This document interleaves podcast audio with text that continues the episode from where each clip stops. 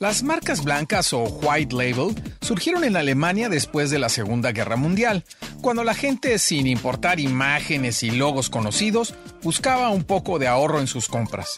Las marcas blancas se refieren a un tipo de colaboración en el cual una compañía produce bienes o servicios y otra empresa los vende usando su propio nombre y marca. Este tipo de soluciones están presentes, por ejemplo, en sectores de supermercados, cuando se venden productos bajo su propia marca, electrónicos, software y productos financieros, entre otros. También hemos conocido estos ejercicios como una maquila y se caracterizaban por ser productos con una etiqueta blanca.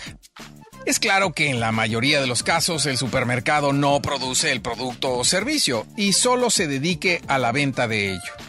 En algunos casos, se busca atacar esas categorías donde la parte emocional del consumidor no es tan relevante. Existe también un ahorro en la inversión publicitaria de los mismos, pero por otro lado, estos productos pueden generar una fidelización a la marca del distribuidor y crear un sentimiento al consumidor de que se hizo una compra de calidad a un buen precio. Pero eso también ha obligado con el paso del tiempo que los distribuidores busquen alianzas con productores de calidad. Este tipo de acuerdos beneficia a ambas partes, tanto a quien vende los productos o servicios como a quien los adquiere.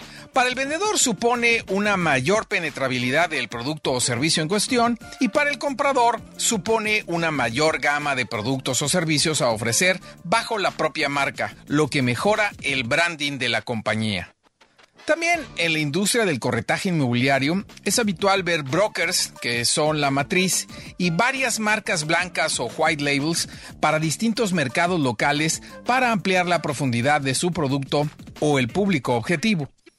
En un inicio en las tiendas se inició a través de productos básicos de alimentos y limpieza y después fueron abarcando otras categorías. Ahora también es común encontrar productos fuera de la canasta básica. Incluso ya vemos historias de éxito que han permitido acaparar la atención de los compradores. Algunas de las ventajas de las marcas blancas son, el consumidor recibe artículos o servicios de buena calidad y no tiene que pagar un extra por la marca. Hay mayor variedad y presentaciones. Los distribuidores obtienen mayores ganancias al no solo vender marcas conocidas y ganar una reputación hacia su propia marca. Mejoran sus negociaciones con los proveedores también. Los fabricantes o prestadores de servicios amplían sus ventas y pueden obtener beneficios de la economía a escala. Si estás pensando cómo mejorar tu negocio o tienes una idea nueva, piensa en esta opción que puede traer muchos beneficios adicionales y la posibilidad de un buen comienzo. Próximamente hablaremos también de las cocinas oscuras, las cuales de una manera también son parte de estas marcas blancas. Yo soy Pablo Torres y me encuentras en Twitter y Tumblr como arroba petorresmx.